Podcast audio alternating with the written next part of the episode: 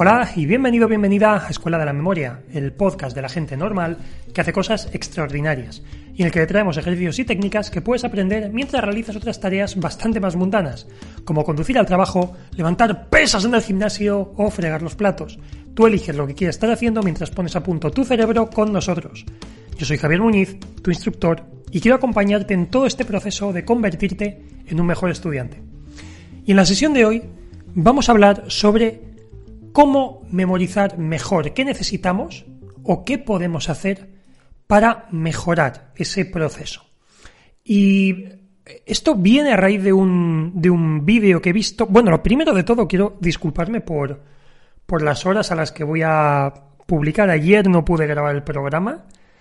Y esto pues va a salir o directamente esta noche que lo estoy grabando, miércoles por la noche, o ya directamente jueves por la mañana. O sea que disculpad el pequeño retraso.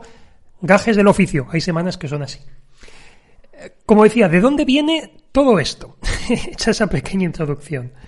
Pues eh, viene de un vídeo que, he visto, el, eh, creo que el lunes, sobre eh, Tansi Ali, creo que se llama, eh, cuatro veces campeón de memorización de, Australia, y, me ha parecido me ha, me ha, parecido muy chulo, me ha parecido una pasada. Este, este tipo, al que me gustaría traer al podcast, por cierto, a ver si lo consigo, porque me encantaría traerlo, ha memorizado en 30 días las páginas amarillas de, pues, de, su, de su ciudad.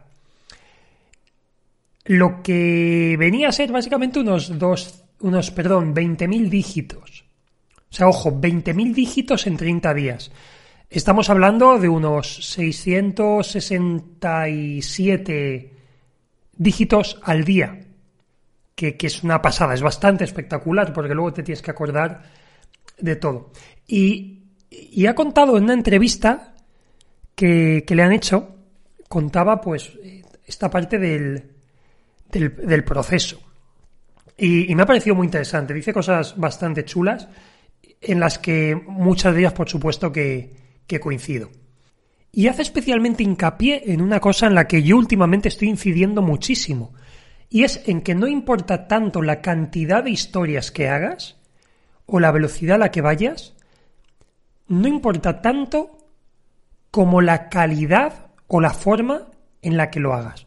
Porque al final, eh, este, o sea, eh, este señor comentaba esto, que, que el hacer muchos repasos no es una opción cuando en 30 días tienes que saberte 20.000 dígitos. O sea, no puedes hacer muchísimos repasos. Tienes que ir a un ritmo rápido, sí, pero sobre todo tienes que priorizar en que no necesites muchos repasos. Necesitas que las asociaciones, las imágenes mentales que crees, tu absume, tu desuse, bueno, en este caso, tu, tu método Erigon, el, el sistema mayor, tiene que, tiene que estar bien construido de base porque necesitas esa base de unas buenas historias que se te queden bien, para evitar tener que repasar mucho. Entonces, primer concepto importante, mejorar calidad por encima de cantidad y, y no tener miedo a es que tengo muchas historias, demás. No pasa nada porque tengas muchas historias, pero que sean de calidad. ¿Vale? Esto es muy importante. Y aquí es donde entra otro de los conceptos que para mí siempre ha sido muy interesante, y que quizá sea lo que menos, a lo que menos importancia le damos, a pesar de que lo repetimos mucho, yo lo repito un montón, que es el tema de utilizar los sentidos y la emoción. Porque, claro, tú quieres recordar algo, tú quieres recordar, eh, yo qué sé, una botella de agua. Vale, pues me imagino una botella de agua, como la que tengo yo aquí ahora mismo delante. Pero es, es una imagen muy estática. Recordad que al final el objetivo del, del método Absume es que la imagen sea absurda, que le demos movimiento, que la exageremos, que la hagamos divertida. Todo eso es lo que nos ayuda a recordar, pero porque recordamos con la emoción. Necesitamos crear experiencias, no crear una foto como tal. Se está muy bien de, oye, yo tengo como esa fotografía mental, pero eso se olvida muy rápido y esto nos lo dicen mucho Muchos alumnos nos dicen esto. Es que yo creo la imagen de la botella de agua, pero se me olvida. Pero claro, hay que transmitirle una emoción. Ese objeto, aunque sea mentalmente, hay que manipularlo. Nos tenemos que acostumbrar a... ¿Qué ocurre con esa botella de agua? Pues es una botella de agua, a lo mejor es una botella que está fría, porque ha salido eh, de la nevera y está muy baja temperatura, o incluso un congelador. Está muy fría. La botella pesa. Noto el tacto. Gotea un poco, me cae agua en la mano, el, agua está fría y se me queda la mano fría. O tengo mucha sed y me bebo el agua. estamos creando una emoción. Estamos creando una experiencia, una especie de recuerdo. Al final se trata de falsear recuerdos, por así decirlo. Yo utilizo mucho esta expresión de que estamos generando, en cierto modo, falsos recuerdos, experiencias que no hemos vivido, que sabemos que no son reales, pero necesitamos sentirlas como experiencias propias. Porque así es como lo recordamos bien. Y así es como a mí me permite recordar los artículos de la Constitución, aunque ahora lleve más de una semana sin repasarlos porque no he podido repasar nada, eso me hace que, que, me dé igual, porque las imágenes sean tan sólidas que las sigo recordando. Porque al final son pequeñas experiencias que puedo recordar muy claramente de forma secuencial. Entonces, es, es importantísimo jugar a hacer este ejercicio de tengo un objeto, vale, voy a imaginar que es un objeto real. Voy a imaginar qué hago con él. ¿Qué ocurre? Piensa, todo tiene una acción y una reacción. Esto ocurre lo mismo como cuando eh, hemos leído, por ejemplo, historias de un mismo personaje, Sherlock Holmes, o hemos visto una serie de televisión, Big Bang Theory, con muchas temporadas. Dices, vale, yo sé cómo reaccionaría Sheldon en una situación muy concreta. Porque son personajes a los que ya conoces sabes cómo van a reaccionar, aunque la situación sea nueva. Te puedes hacer una idea de lo que van a decir, qué van a hacer. Esto, esto es así. Con los objetos pasa igual. Intenta pensar en qué ocurriría con un objeto. Esa botella de agua interactúa con otro personaje, con otro objeto. Puedes imaginar, puedes llegar a deducir de forma lógica qué ocurriría. O al menos puedes hacer una, estimación pues a eso es a lo que voy. No basta solo con imaginar la escena, la imagen. Tienes que vivirla un poquito, y no me refiero mm, aquí entrar en Matrix o en el metaverso de Matt Zuckerberg. ¿Vale? No me refiero a eso. Pero. Pero un poco sí, un poco sí, el, acostumbrarte a, a vivir, a jugar con ese, con ese recuerdo, con esa imagen. Juega un poquito, te va a ayudar muchísimo y y aquí el señor Tansi comentaba que, él durante años estuvo quedando cuarto, tercero en competiciones de memoria y no conseguía pasar de ahí. Y cuando consiguió pasar de ahí, fue cuando empezó realmente a utilizar los sentidos, la emoción en sus memorizaciones. Es cuando vio ese cambio, ese, pues estaba al 95%, al 95% de su capacidad y ese 5% de la excelencia que no alcanzaba lo consiguió utilizando este sistema, empleándose más a fondo con estas visualizaciones. Entonces, consejo para mí fantástico. Estábamos hablando también de tiempo, de mejorar esas imágenes para también mejorar el, recuerdo, esa parte de, recall, de volver a, a evocar ese recuerdo, recuperar esa información. A mejor memorización, mejor recuperación. Por lo que menos repasos vamos a necesitar y menos frustración vamos a experimentar. Esto importantísimo. Y bien, comentaba distintas cosas de su dentro ya de su experiencia, consejos aparte, de cómo es memorizar 20.000 dígitos, que se dice pronto, eh, ojo, 20.000 dígitos. Tela el colega. Pero bueno, como digo, si lo consigo traer al podcast, eso ya le, preguntaré más a fondo porque me parece la leche en tan poco tiempo. En 30 días, ¿cómo se mete esta información entre pecho y espalda? Pues fijaos, eh, durante la primera semana comenta que intentó memorizar dedicándole un minuto a cada uno de los números de teléfono. ¿Vale? Estamos hablando de 20.000 dígitos, no 20.000 números de teléfono. Pues dice que, le dedicaba un minuto a cada uno y que se dio cuenta de que al día siguiente y a la semana siguiente no recordaba nada. Entonces, al final no le había servido. Y perdió una semana, le quedaban 23 días y tuvo que replantear su estrategia de cero. Y empezó a darle vueltas de nuevo. Y de que hizo una estimación de que tendría que hacer, pues, unas 3.000 localizaciones, unos 3.000 lokis dentro del Palacio de Memoria, pues 3.000 lugares necesitaba. Y que le parecía mucho, que meter más de mil localizaciones le parecía una pasada, le parecía innecesario, incluso sobrecargar su propio palacio, y es algo que no le hacía especial ilusión. Así que en vez de eso, lo que hizo fue utilizar como referencia, porque por lo visto no tenía, no sé exactamente la prueba en qué consistía, creo que es que le podían decir aleatoriamente nombres de, de negocios y tenía que recitarlos. Así que lo que planteo es que los propios anuncios o el propio nombre del negocio fuese la localización, fuese lo que evocase esa imagen. En el caso de la constitución es lo que he hecho yo con el fichero mental. La imagen del número del artículo es la que me da el contenido. Incluso una imagen representativa del contenido me da también la, propia imagen de, la, escena. Vale, o sea, puedes recuperar la información así. Y comenta, por ejemplo, que tenía que memorizar un negocio que era Fontanería Bob. Vale, Fontanería de Bob.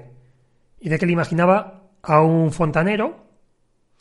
Y en este caso, pues podríamos utilizar a Bob Esponja, Bob Esponja haciendo de fontanero. O un fontanero utilizando a Bob Esponja para, para desatascar y sacar brillo a, a un, a un lavabo, por ejemplo.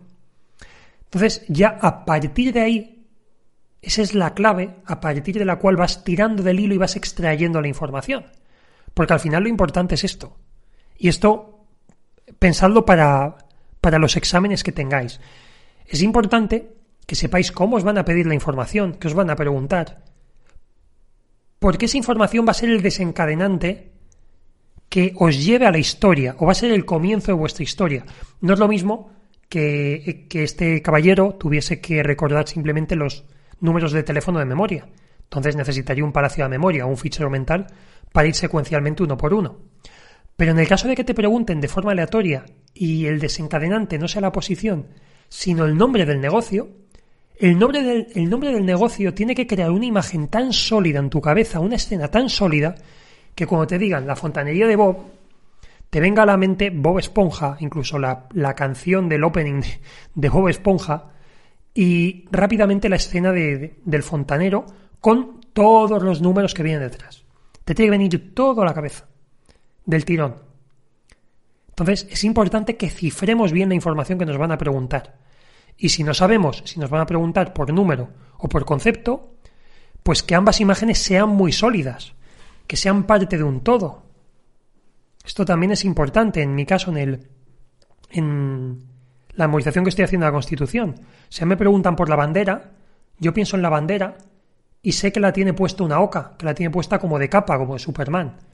Entonces sé que la oca es el número 4. Si me preguntan por la bandera de España, sé que la lleva la oca, que es el 4.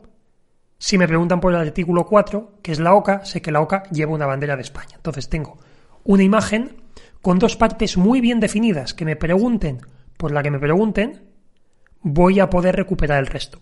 Y a partir de ahí también la historia continúa. O sea, esa oca con capa continúa en la historia, igual que el fontanero y Bob Esponja, pues continúan con, con la historia correspondiente al número de teléfono de la fontanería Bob. Así que bien, si os tengo que dejar con una enseñanza en este programa, con un, con un tip, con un consejo, sería con que hay que priorizar siempre el hacer una muy buena memorización. Tenemos el concepto, muchas veces, de no de velocidad, sino de percepción de velocidad, no de velocidad real. Y este es un concepto terriblemente engañoso. Queremos muchas veces repasar muy rápido los temas o estudiarlos muy rápido. Es que tengo que estudiarme tres temas cada día. Perfecto. Pero la pregunta no es esa, la pregunta es, ¿mañana te acuerdas? ¿Y dentro de una semana? ¿Y dentro de un mes te acuerdas? Si la respuesta es no, no te has estudiado tres temas en un día. Ese tiempo no lo has invertido bien. No lo has invertido bien porque no te acuerdas. Entonces, es preferible estudiarte medio tema, un cuarto de un tema, pero acordarte dentro de un mes. Claro, tú me dirás, buf, yo no puedo permitirme ese ritmo. Pero también es porque tenemos la, la idea a veces de que vamos a tener que repasar muchísimo la información. Y aquí hay que ser muy estratégicos.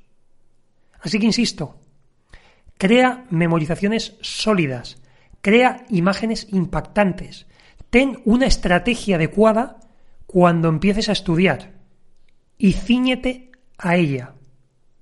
Aunque bueno, como, como en el caso de Tansi la puedes ir cambiando, pero es importante ir con un plan, tener todo perfectamente estructurado y ceñirnos a ello y realmente echar números.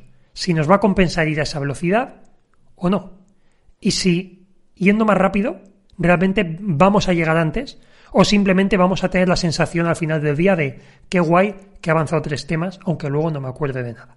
Así que mucho, mucho cuidadito con esta falsa sensación de velocidad que la carga el diablo. Y bien, hasta aquí el programa de hoy. Espero que te haya gustado mucho. Pero antes de irte, te recuerdo que tienes que pagar el precio por haber llegado hasta aquí. Que nosotros que recomendarle este programa a una persona.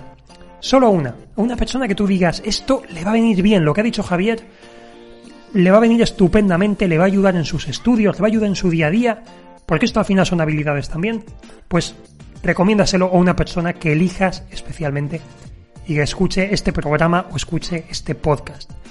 De esta manera nos ayudas a seguir dándonos a conocer, dando a conocer las técnicas que lleguen a todo el mundo, porque si algo que nos dicen mucho los alumnos que tenemos es qué pena que esto no lo conociese o no me lo enseñasen cuando iba al colegio.